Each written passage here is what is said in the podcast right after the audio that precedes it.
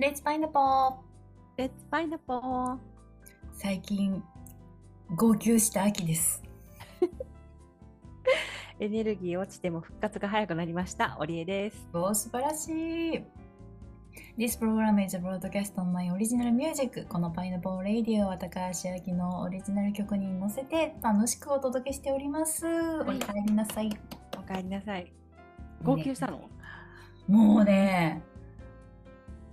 まあ引っ越す前かな。引っ越す前にいろんなことを感じて思い出して号泣したのが3日間ぐらい続きました。ずいぶん泣いたね。泣いたよね。本当にね。感謝で泣いちゃったの。何を思ったかというとまあその一つのところをこう映るっていうことでなんかやっぱりあの日常の中で気づきにくかったあなんかこういう場を作ってもらってたなっていうことだったりなんかそこからねどんどんどんどん派生していってあのあさっきお礼ちゃんにも言ったけどいろんなねこうあの YouTube のチャンネルとかでもなんかそこに気づくかせてもらえるようなメッセージとかがあったりしてであのこの自分の体もねあの何気なくよくえーの酷使してしまう時があるけれどもよくついてきてくれてるなみたいな自分の体もねあうん。もうちょっと大事にしようって思ったりとかあとやっぱりあの私で言うとこうエレクトーンっていう楽器がずっと自分の人生の4歳ぐらいからずっと身近にあったものなんだけどその楽器もあの自分で買ってない。そう最初の最初やっぱり親が与えてくれたりとか、うん、なんかその例えば、ね、今こうやって使ってるあの今パイナポーレイディオは私のねいつもノートパソコンでやってるんですけど、あのこれだって私自分では作り出せないこのズーム、ズームでいつも収録してるけど、ズームだって自分でプログラムして作るなんか、あの、今世終わってしまうみたいな。そうだねね。いろんな技術の恩恵をた、うん、あの、あやかりながら自分のやりたいことをさせてもらってるなっていうのって、じゃあそのものを作り出しているものだったり、まあ、この自分の体でさえ自分で何一つ作り出せてね髪の髪の毛一本作れって言われても無理ですってなるじゃない。だけど勝手にねこう伸びてくるし勝手にっていうかねじその自分の意識のないところで作ってくれてるものってたくさんあって。じゃあそれの元の元って誰が与えてくれてるんだろう。わかんねえみたいなそこに私は今ねやっぱりあの、まあ、両親その上のじいちゃんばあちゃんその上の上の上ねって言った時にはあ大いなるね存在神様っていうのを感じるんだけどなんかすごくそこであ自分はすごく守られてきてるなとかすごくいろんな必要なものを必要な時に与えてもらってるなっていうのをすごい感じて号泣。ありがとうもあれば本当にでそれが飽きちゃらしい。本当その大いなる存在ってねちょっとああなんかこうすごくこう宇宙的なものを感じたりとかでそこからそのうーん、まあ、まあ神様としましょう神様が今今回の私の人生では実際の実のお父さんが本当にすごいその役割として私にはたくさんのことを与えてくれてるお父さんありがとうとか お母さんありがとうとかってかもう号泣する時私本当最近ねヒクヒクもうねなるんですよね。効率が出るじゃないですけど。なりながらだからそういう時はバスタオルをこうやって 顔に当ててでもうどんだけ泣いてもいいよみたいな状況にして大号泣するんですけど。まあやっぱりその時は親親かな親じいちゃんおじいちゃんもすごい私にとってはねすごくこうじいちゃんジーザスって毎毎週教会でも思ってるので。ねやっぱじおじいちゃんはねあのねおお母さん方とお父さんが思い出した。お父さん方のおじいちゃんはね私あのお魚屋さんをやってて料理人料理人だったんですよおじいちゃん。お刺身作ったりとかねそういうのをやってたんですけどえ今度ね教会のみんなの仲間と一緒に寿司キャッスルっていうね日本語、うん。日本料理のお店があるんですけど今度そこ行こうっていう話があるんだけどなんかそこであのやっぱり日本料理お刺身とかそういう海鮮もあればとんかつとかね、まあ、そういう唐揚げとかっていうのもあるんだけどなんかそれを思った時にあ私は結構あの子供の時から毎週おじいちゃん家にお魚屋さんのおじいちゃん家に家族でみんなで行ってそのお魚屋さんってね仕出しっていう麹とかに出す料理とかを作るのをやってて、それの手伝いとかをしてたからこうおじいちゃんがお魚をねさばくのとかめっちゃよく見てたしあのおばおばちゃんだとお母さんが天ぷら揚げるとかのもよく見てたしそういう匂いとそういう魚の中で毎週育っていてでお母さん方のおじいちゃんは農家でいちごを作ったりお米を作ったりしていてでそれもあの定期的によく行ってたからいちごのつ、ね、積んだりとかパックに詰めるのとか手伝わせてもらったりとかしてなんかそういう経験ってニューヨークでいる子供たちが経験してるかっていうとしてないよねと思ったら、ね。うん。日本でもどこに生まれてどういうお家で育ったかによって全然違うと思うんだけど私は香川県観音寺市に生まれて観音寺市の魚屋さんのおじいちゃんとあの水戸用のあの農家のおじいちゃんおばあちゃんのところですごい自然の恵みを豊かに育って,、育ててもらったなーっていうねだからなんかその今度その友達仲間と一緒にその日本料理のお店に行くっていうところではおじいちゃんをすごい思い出してうんなんかそういう包丁さばきを見てるのってね本当に飽きないの。なんか一匹の魚がこうね鱗を取ってそこからこうさばかれていくのってアートだなって思う。ねで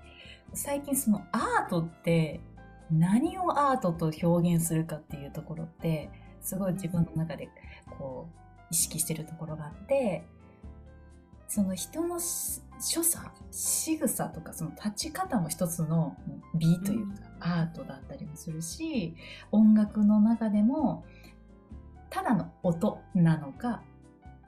芸術としての音楽なのか言葉もすごくそのスピーチのとかでもすごくこうあ流れだったりリズムだったりそのメッセージの熱量とかによって、なんかもう美というかアートを感じる部分もあればなんかその魚をさばく姿ももうなんか本当に無駄のない流れというかそのおじいちゃんの中でだったりそのね料理人の方の中ではもうその手順ってあってこうした次こう言ってこう言ってっていうのがねもう自然な流れでなってるんだけどこう旗から見てたらめっちゃもうずっと気持ちいいんだよこうなんか流れが。なんかそれも一つの芸術だなみたいに思うとなんかその今日言いたいのはねあの 今日言いたいのはさっきお礼ちゃんが言ってくれた言葉でもあるけど美は細部に宿るっていうねああそうですね。ここでそれ出てきた。そうそれが出てきた 今日私言いたかったの何だったっけお礼ちゃん 全然ねあの当初の予定から本当だ全く違う話をしてるんですけどまあそれでいいです。美は細部にある。私もねどこにたどり着くのかなって思いながら聞いてたけど。来ましたねちょっと私の良くないパターンが出てきましまいましたあのね、あのネタバレしちゃうとですね、最初に話すときはね、ピンチはチャンスだっていう話をしようっていうスタートしたらね、いきなりさっきの言葉で、美は細部に宿るで、え、そっち？そうだ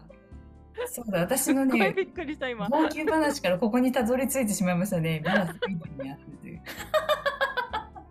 あれ、これがね、あるあるなんですよ。すいません。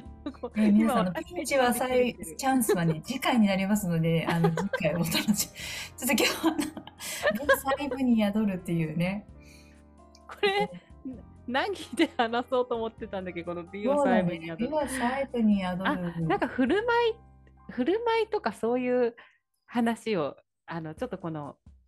パイナポーレディオ始まる前にいつもこう何を話そうかっていうのを一回整理してやるんですけど、うん。あのまあ振る舞いとかね、うん。そういうこうちょっとした言葉とかにうん。こうその人の品みたいなものが出るよねって、それであの美は細部に宿るっていう話をしようかって思ったんですけど、うん。まさかのあのね魚さばくところから来ると思わなかった。と思って。いや、本当ですね。いや、なんかでもそういうのない？なんかずっと見ていられるルーティンじゃないけど、ある。そうもういっぱいあるそういうの。あるよね。うん、いっぱいある。だからなんかそのお魚さばくのとかもさ、うん。あ、のマグロとかも解体ショーやったりするじゃない、うんうんだあれもその一つこうエンタメみたいになるじゃない、確かうん、エンタメだしあれがなんかこう見てて気持ちが良かったりに。、うん美しくあれってさお刺身とかってさ本当に切り方とかで全然味違っちゃうって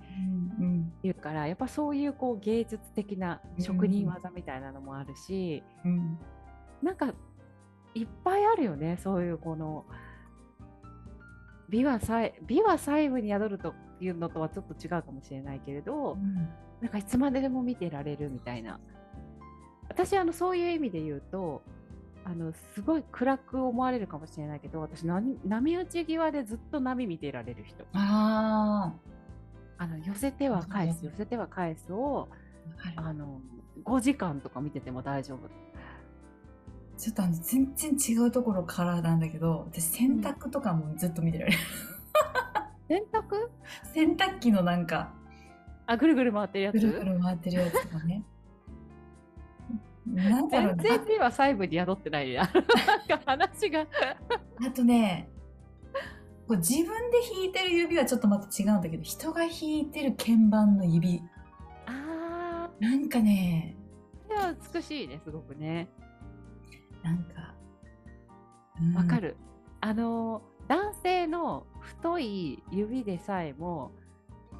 美しいなと思う。鍵盤を弾いてる時って。思議なんだけど、うん人が弾いてるのを見たら、すっごく鍵盤って軽く感じるの。軽く感じるね。でも自分が弾くとそうでもないから、何なんだろうなーみたいなのってあるけど、私あの最近パソコンのキーボードも重たく感じるぐらい。あだからピアノとかなんて多分腱鞘炎になっちゃう。いやだから本当にその美は細部に宿るっていうところで言うとそのね気持ちよく感じる人が感じている鍵盤のそのうん。ね感覚ってすごいねなんかね、うん、気持ちね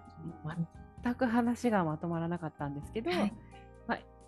なんかあの話題も飛んじゃったんですけど、まあ、はい。美は細部に宿るっていうね、はい。なんかね。そういうことでいいですか？そうですね。なんかそういう意識で、あのやっぱりこう、音楽を作っていたりね、